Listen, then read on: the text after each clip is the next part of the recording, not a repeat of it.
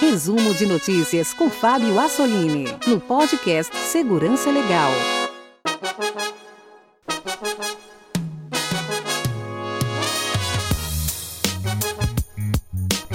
Bem-vindos a mais um resumo de notícias no podcast Segurança Legal. Aqui você fica bem informado sobre o que ocorre no mundo da segurança da informação. Essa é a nossa curadoria de notícias. Para você que não teve tempo de acompanhar o noticiário, aqui nós selecionamos e comentamos as notícias mais importantes da área. Antes, porém, de começarmos o nosso programa, uma rápida mensagem do nosso patrocinador. O blockchain é uma tecnologia que permite a troca de valores e informações em ambiente digital sem a necessidade de intermediários como bancos. Para alguns, ele tem o potencial de mudança similar ou ainda maior do que o trazido pela internet na década de 90. Além disso, é considerado uma tecnologia fundamental, capaz de impactar quase todos os setores da economia, com enorme destaque ao segmento jurídico. Se você ficou interessado e quer aprender tudo sobre a tecnologia, inscreva-se no curso Blockchain para Negócios em blockchainparanegócios.com.br, desenvolvido pelas principais principais entidades representativas do segmento de blockchain no país, a Mosaic University e a Blockchain Academy, o curso começa dia 15 de abril e é 100% online, tendo duração de 7 semanas. Para participar, não é necessário ter qualquer conhecimento prévio em blockchain. O curso reúne os principais especialistas no assunto, com convidados nacionais e internacionais que já aplicam a tecnologia em seus setores e mostrará como o blockchain pode ser aplicado nos ambientes de negócios para alavancar projetos em todas as áreas, explicando também os trade-offs e limitações da tecnologia. O curso ensinará, por exemplo, como funcionam os smart contracts, que garantem que os termos de um contrato sejam verificados e auto-executados e permite, entre outras coisas, autenticações, registros e transferências de propriedade digitalmente sem intermediários.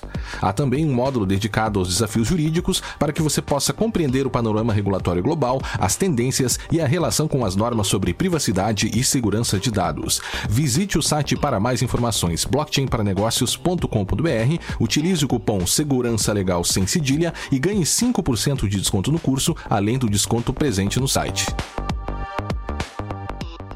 Se você quiser entrar em contato conosco, é muito fácil. Nosso e-mail é o podcast@segurançalegal.com. Também nos nossos canais nas redes sociais, estamos abertos aí para receber as suas críticas ou suas sugestões de notícias. Lembrando também aos nossos ouvintes que temos um programa de financiamento coletivo Acesse o site apoia.se barra segurança legal, escolha uma modalidade de apoio e entre os benefícios lá os, os apoiadores têm acesso ao nosso grupo no Telegram, onde estão lá eu, o Guilherme, o Vinícius e também os nossos outros apoiadores discutindo os assuntos e os incidentes da área. E nesta edição... Ataque de supply chain compromete servidores da Asus. Mudanças de segurança no WhatsApp. Novo sistema de boletos bancários. Vazamento de dados no CNJ. Problemas de segurança em aplicativos populares. Uber faz parceria com o Serpro, entre outras notícias. E vamos a elas. Mecanismo de atualização da Asus baixou vírus para computadores. A fabricante de antivírus Kaspersky afirma ter identificado arquivos maliciosos entre os programas baixados pelo programa de atualização instalado em notebooks da Asus, o Asus Live Update. Sim, esse é mais um ataque de supply chain é, feito aí pelo comprometimento de um software legítimo. Segundo informações publicadas pelo site Motherboard, o código pode ter chegado a 500 mil computadores entre junho e novembro de 2018, mas os responsáveis pelo ataque queriam chegar a apenas algumas poucas máquinas. Isso porque o código só prossegue com o download de outros programas maliciosos caso o identificador da placa de rede do computador esteja em uma lista de 600 números definida pelo vírus. Esse identificador, chamado de MAC address, que é o endereço MAC, é o Media Access Control, é único para cada placa de rede. Por exemplo, se um computador possui uma conexão de rede com fio e outra sem fio, cada adaptador de rede terá seu próprio número MAC, mesmo que ambos tenham o mesmo fabricante. outro computador que tiver os mesmos adaptadores também terá o seu próprio número. Isso significa que os atacantes provavelmente sabiam o MAC address dos computadores alvos e utilizaram o mecanismo de atualização da ASUS para poder chegar nos seus alvos.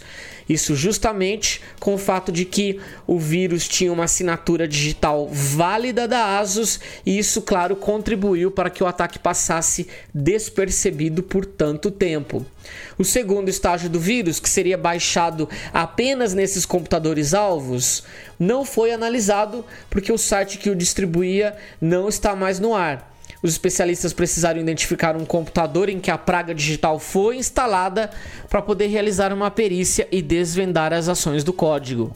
Claro que esse não é o primeiro caso de ataque de supply chain. Os nossos ouvintes provavelmente vão se lembrar daquele caso com o programa CCleaner um software gratuito que remove arquivos desnecessários do computador e assim liberando mais espaço. É, o CCleaner sofreu um ataque semelhante em 2017, quando uma versão disponibilizada pelos canais oficiais da empresa desenvolvedora foi contaminada. Assim como essa atualização da ASUS, essa versão adulterada do CCleaner contava com uma assinatura digital válida e legítima emitida pelo desenvolvedor do software. Embora o, essa versão maliciosa do CCleaner tenha chegado a mais de 2 milhões de pessoas, apenas algumas centenas delas de fato foram contaminadas com o segundo estágio do software espião. Isso porque o vírus verificava se o computador tinha uma configuração de rede corporativa específica.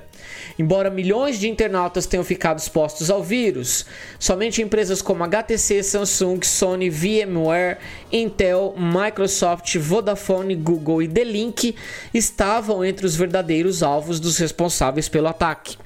Esses responsáveis poderiam ter criado uma das maiores epidemias cibernéticas de todos os tempos, mas eles optaram por um mecanismo discreto para aumentar as chances de atingir os alvos verdadeiros.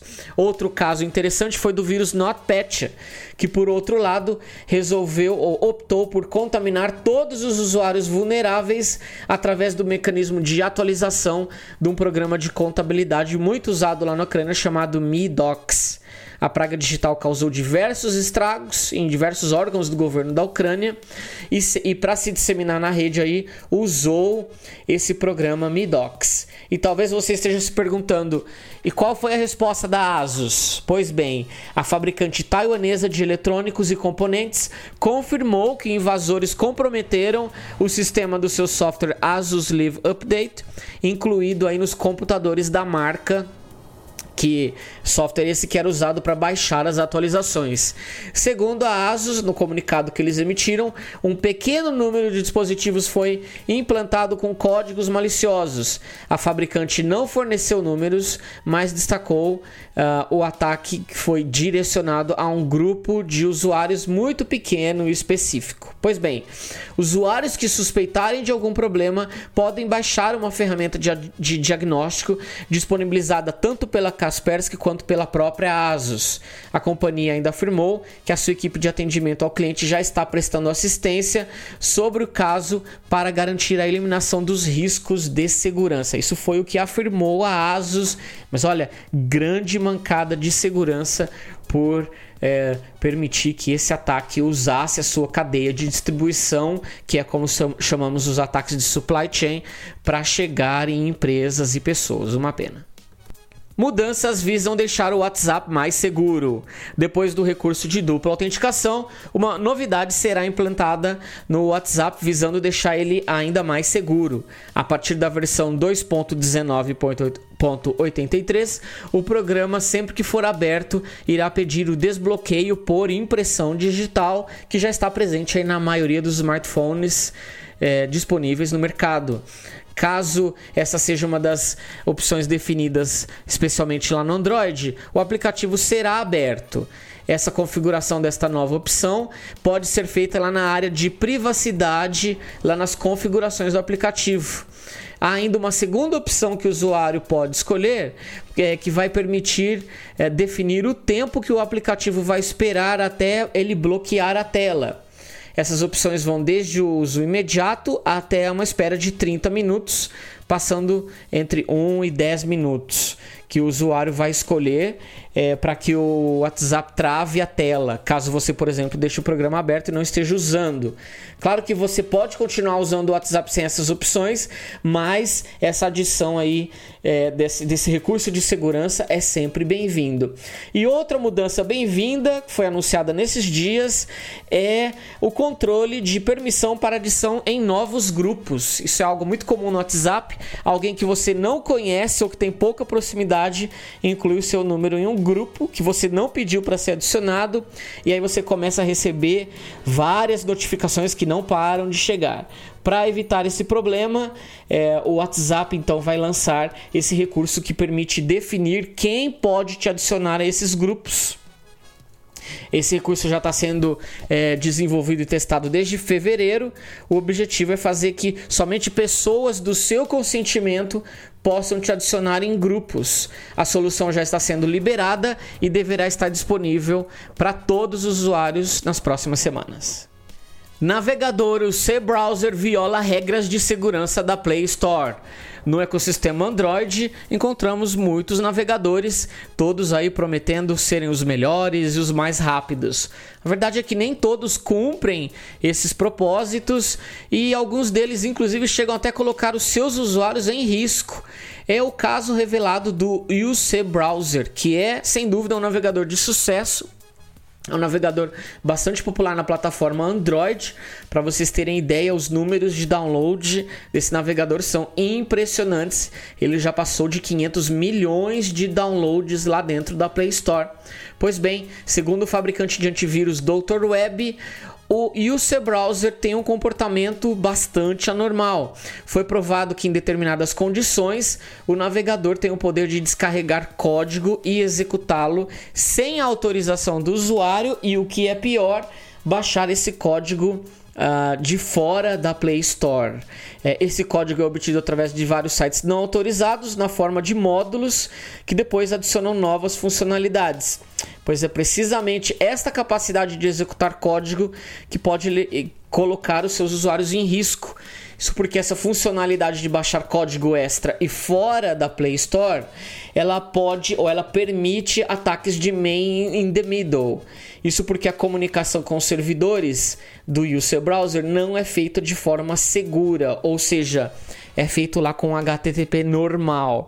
E aí, uh, um atacante ou então mesmo um código malicioso pode utilizar o seu browser para baixar código malicioso fazendo aí um ataque de man in the middle. Pois bem, a Dr. Web que descobriu o problema comunicou o Google e o próprio UC Browser que até o momento não se pronunciaram sobre o problema. Aplicativo GreenDR é caso de segurança nacional nos Estados Unidos. O Comitê de Investimentos Estrangeiro nos Estados Unidos classificou o aplicativo de relacionamentos GreenDR como um risco de segurança nacional para os Estados Unidos, segundo a notícia publicada pela Reuters.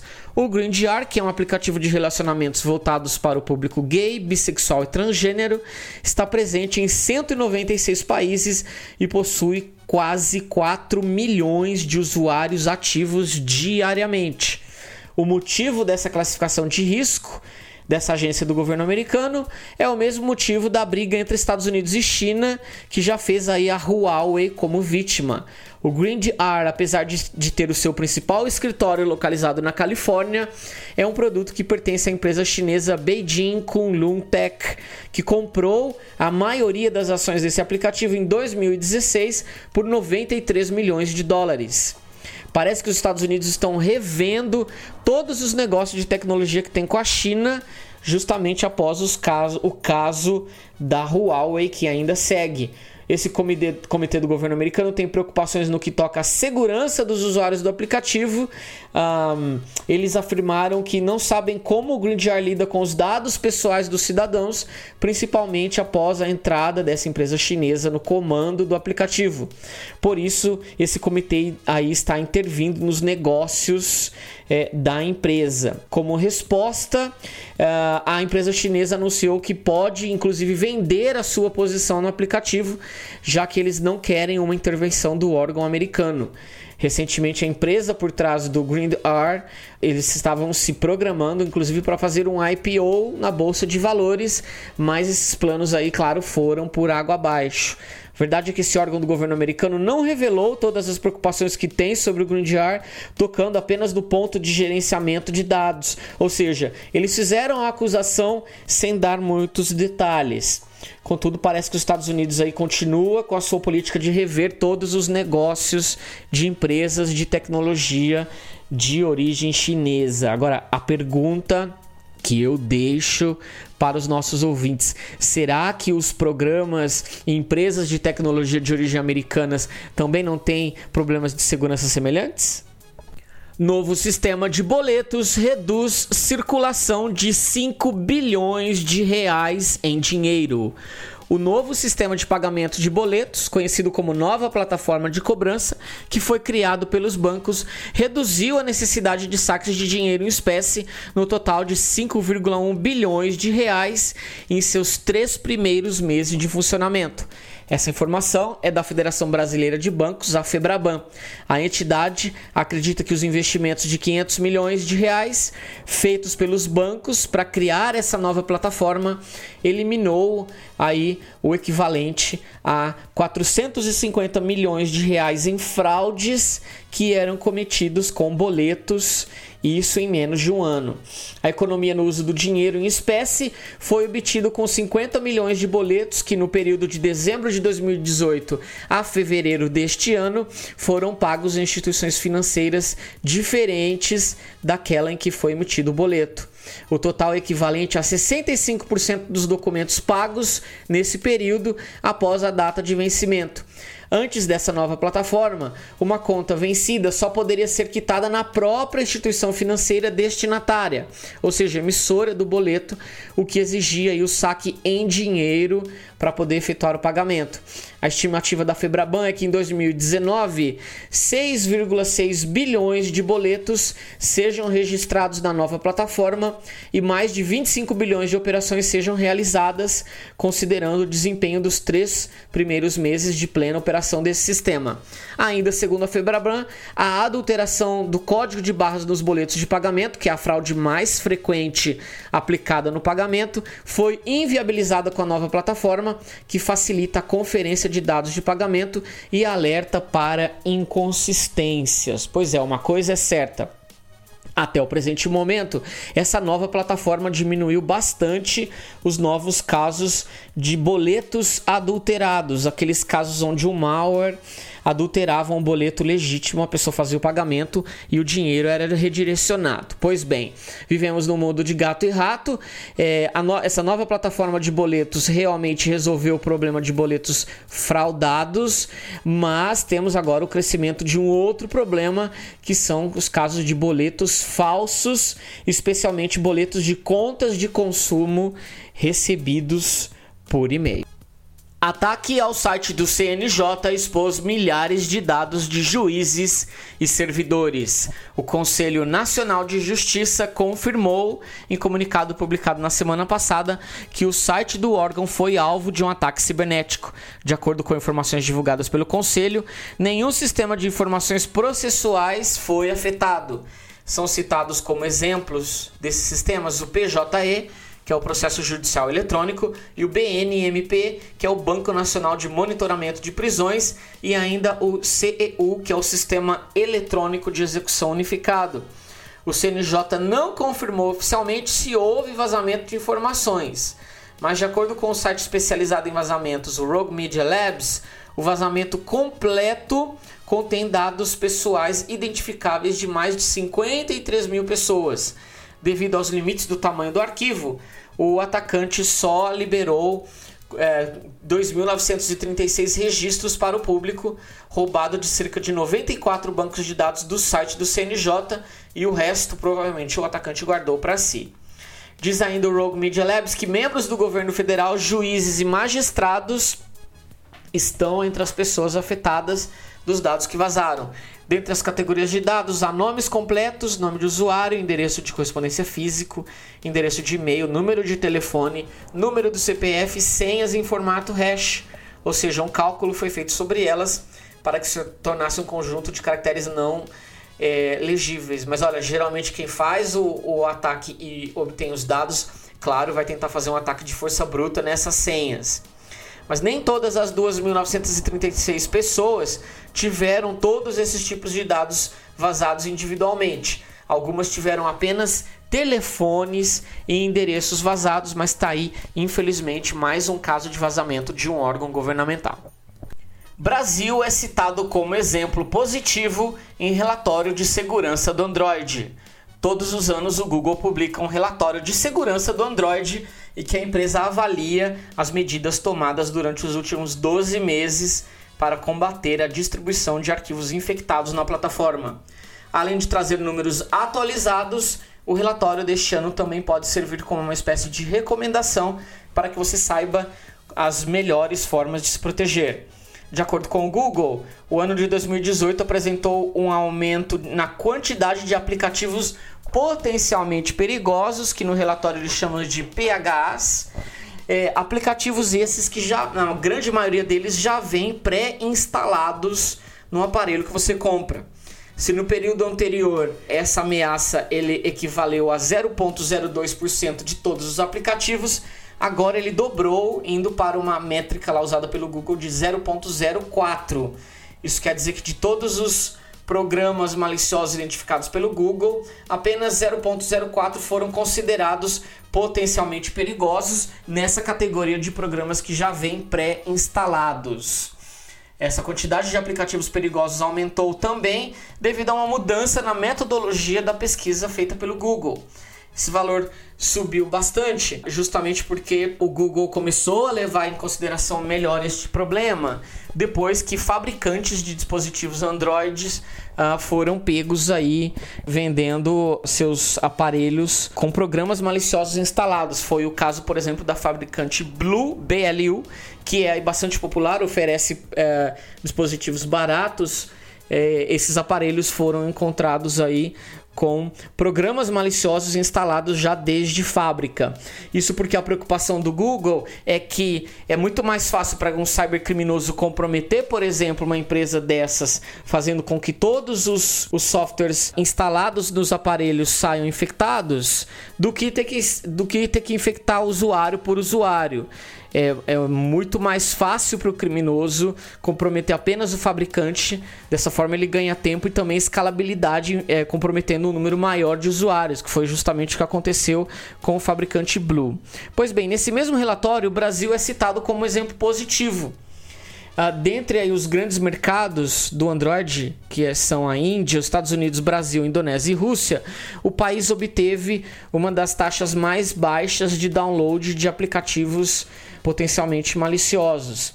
Ainda assim, o Google ressaltou que o Brasil ainda enfrenta problemas para manter a integridade dos aparelhos ao longo da cadeia de produção. Pois bem, quem quiser ler o relatório completo, você já sabe, os links estão lá no nosso site. Novo ataque cibernético tem como alvo correntistas brasileiros. A Kaspersky identificou uma campanha de malware brasileiro utilizando um método chamado BOM para confundir scanners de e-mails e assim infectar as vítimas. Segundo a companhia, esta é a primeira vez que essa técnica é usada no país e tem como alvo correntistas brasileiros e chilenos criado por criminosos russos para distribuir malware de sistemas Windows.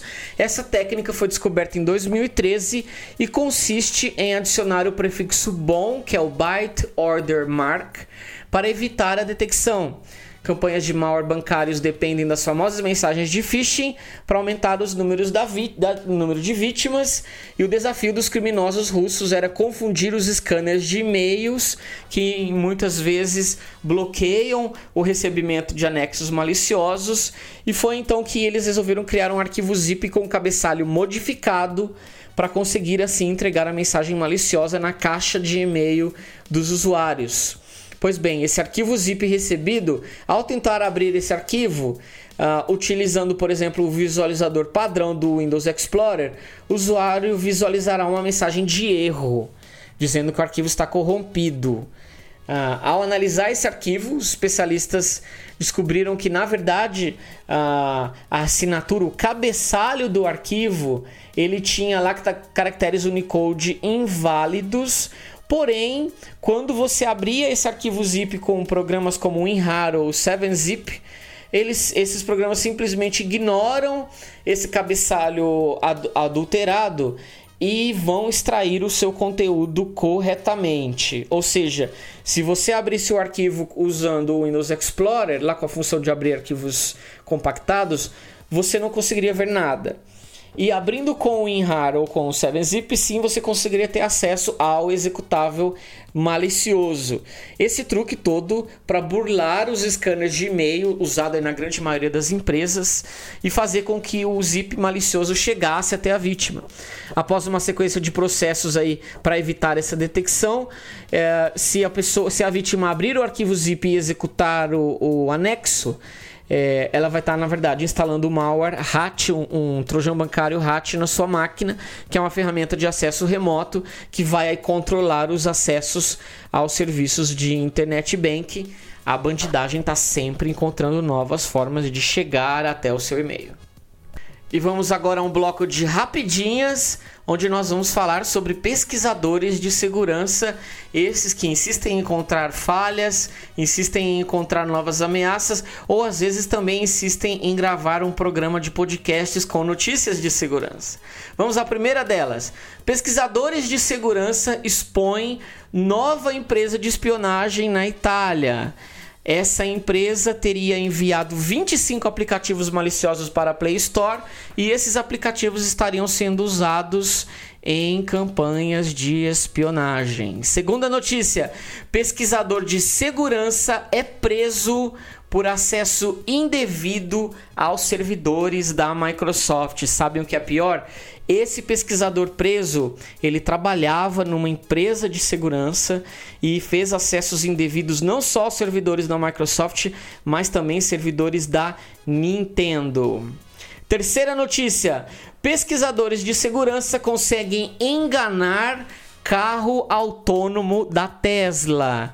Eles conseguiram fazer com que o Uh, o motor automático ou a direção automática dos carros da Tesla desviassem de faixa andando na contramão. Vejam vocês. Quarta e última notícia: pesquisadores israelenses criam malware que altera o resultado de exames de raio-x nas provas de conceito feitas por esses pesquisadores, eles conseguiram, em exames de imagem, adicionar nódulos que pareciam nódulos de câncer em exames de imagem, mas isso enganando ou adulterando os resultados dos exames. Que coisa, não? Os links dessas notícias você já sabe, estão lá no nosso site.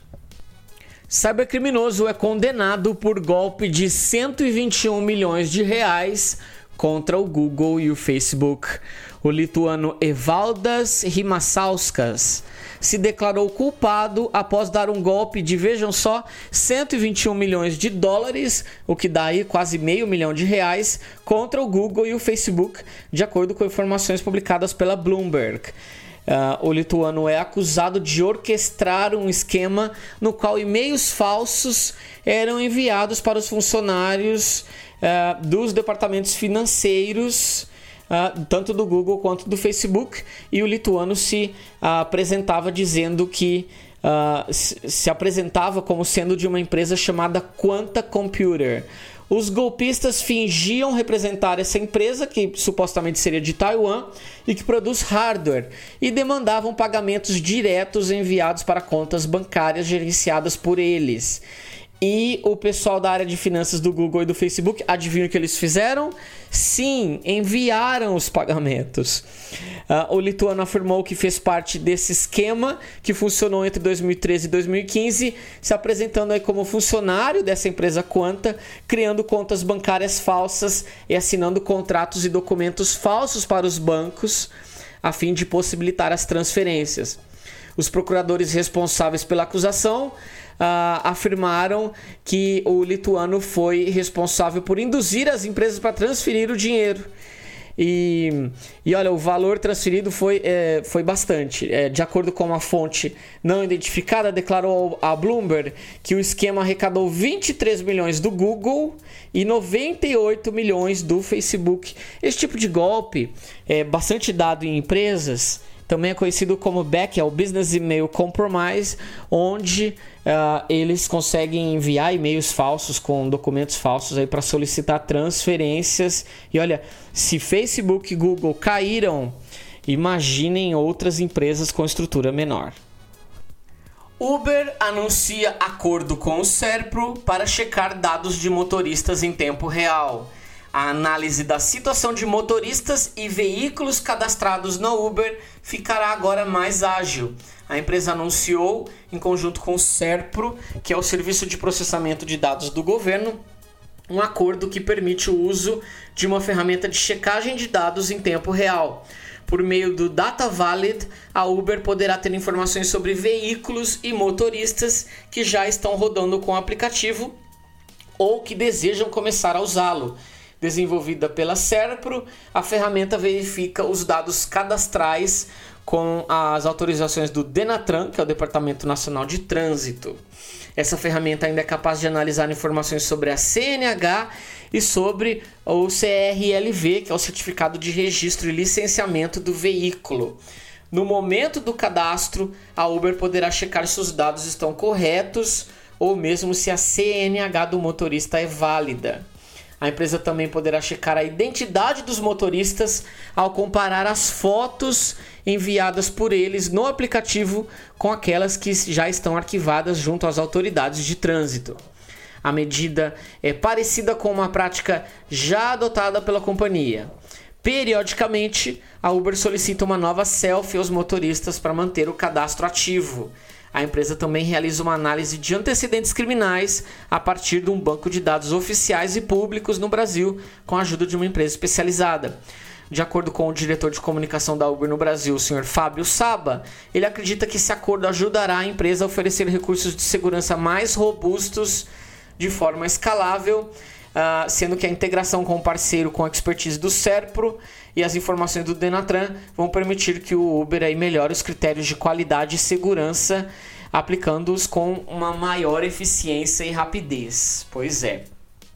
A dúvida aí que fica é o seguinte: até que ponto empresas privadas podem ter acesso a essa base? Eis aí uma boa dúvida quando nós vemos diversos órgãos do governo sofrendo incidentes de vazamento de dados. Essas são as notícias que eu tinha para compartilhar com você. Muito obrigado por sua atenção. Voltamos a nos falar na próxima edição.